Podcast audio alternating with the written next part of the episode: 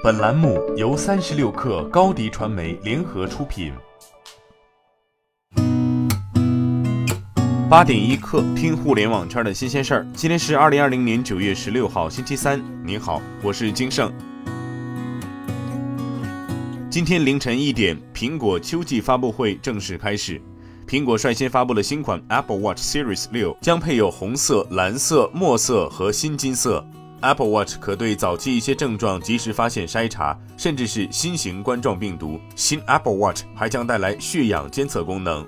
随后，苹果宣布推出新一款低价版 iPad 八，搭载 A 十二仿生芯片，CPU 速度提高了百分之四十。iPad 八将搭载罗技键盘和 Apple Pencil，起售价为三百二十九美元，将于今天开始预售，本周五正式发售。紧接着，库克宣布推出新一代升级版 iPad Air。新款 iPad Air 采用了 A 十四仿生芯片，这也是苹果第一次在新款 iPhone 之前优先在 iPad 上采用新芯片。而搭载 A 十四后，新款 iPad Air 比上代在机器学习方面提升十倍。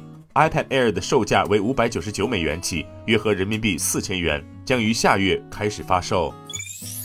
北京中关村手机销售市场搭载麒麟芯片的终端产品渠道价格普涨，其中高端机华为 Mate 三十保时捷版本涨幅超过三千元。一位中关村店铺的工作人员表示，一个多月前涨价就开始了，有渠道商疯狂囤货，平均各类机型涨价一百元到四百元不等。另外，不同配置、不同颜色机型也缺货严重。该工作人员补充道：“现在我们拿货也不好拿了，估计搭载麒麟九零零零的机器渠道价格还会有所增长，但官方层面应该不会加价。”三十六氪获悉，OPPO 旗下首款智能手表 OPPO Watch 上线了全新的小天才 App，成为首款可与小天才联动的智能手表。用户可通过 OPPO Watch 的应用商店直接下载小天才 App，并更新至 V 八点零点三版本，即可实现家长登录。通过小天才的微聊应用，即可与自己的孩子实现互动。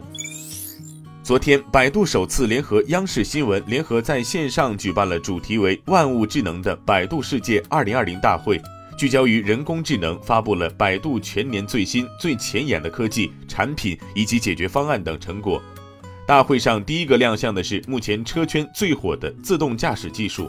在直播过程中，央视新闻主播保晓峰与百度集团副总裁、智能驾驶事业群组总经理李振宇，在二零二二年冬奥会组委会所在地北京首钢园区体验了无人驾驶出租车。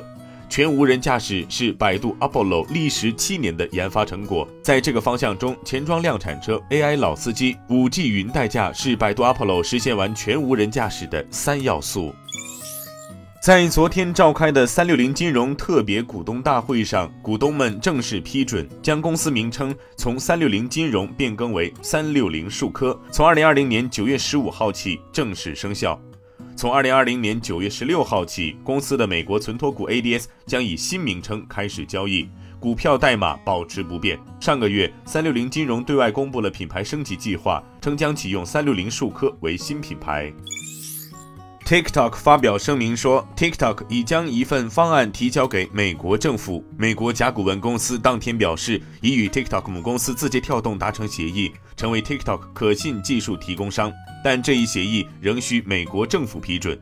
TikTok 在声明中说，可以确认已向美国财政部递交了一份方案，相信这一方案可以解决美国政府的安全顾虑。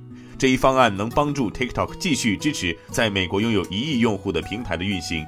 用户喜欢在这一平台上建立联系和娱乐。与此同时，还有数十万小企业和创作者依靠 TikTok 谋生，并拓展有意义的事业。二零二零福布斯亚洲商界影响力女性榜评选出二十五名商界领袖，其中四位中国女性上榜，她们分别是华西生物科技董事长兼总经理赵燕，在鼎医药创始人、董事长和首席执行官杜莹。AirWallex 联合创始人和总裁刘跃婷，贝塔斯曼亚洲投资基金管理合伙人龙宇。今天咱们就先聊到这儿。编辑崔彦东，我是金盛。八点一刻，咱们明天见。